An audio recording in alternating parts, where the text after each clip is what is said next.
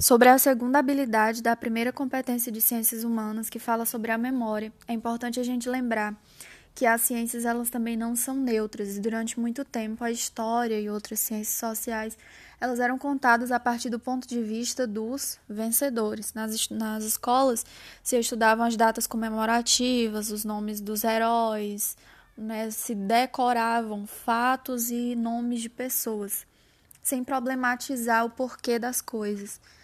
Isso fazia parte de uma concepção linear da história, né, que até dividia em uh, um grupo humano como selvagem até chegar à civilização. Hoje em dia essa visão ela mudou, mas para isso foi um longo processo. É, Walter Benjamin falava que é preciso pentear a história a contrapelo, né? Você procurar o que está por baixo das coisas, no sentido contrário, ver os diferentes pontos de vista. Então, a construção da memória, ela também passa por isso. Quando uma coisa é estabelecida como importante, como verdade, é porque naquele momento aquele grupo estava tendo acesso ao poder. É, durante muito tempo, então, o que era considerado mais importante de se estudar, de se conhecer, eram os fatores políticos e econômicos na história. A partir de um movimento chamado Escola dos Análises, que surgiu na França no século XX, vai haver ampliação das fontes.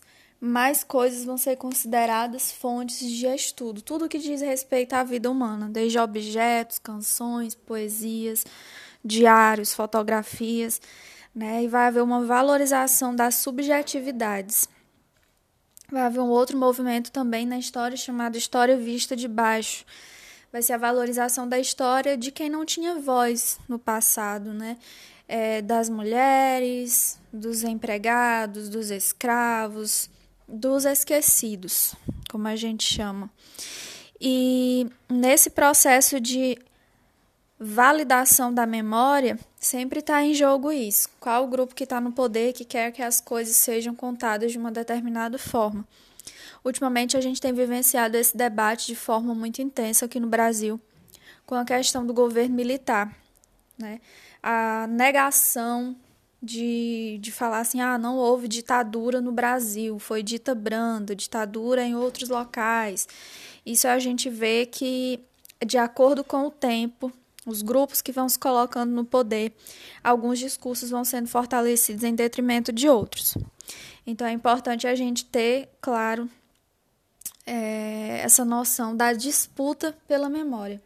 Faraós lá no Egito Antigo já tinham esse costume de raspar o nome de, de, do seu antecessor e colocar o seu próprio para tentar apagar aquela pessoa da história. A disputa em torno da memória, ela é forte e ela é viva, subsiste. Então, essa questão das subjetividades, da valorização da construção cultural, ela faz parte da habilidade número 2, da competência número 1 um de ciências humanas. E nela também é, podem se manifestar questões sobre patrimônio cultural, que a gente já comentou na parte da habilidade 1. Um.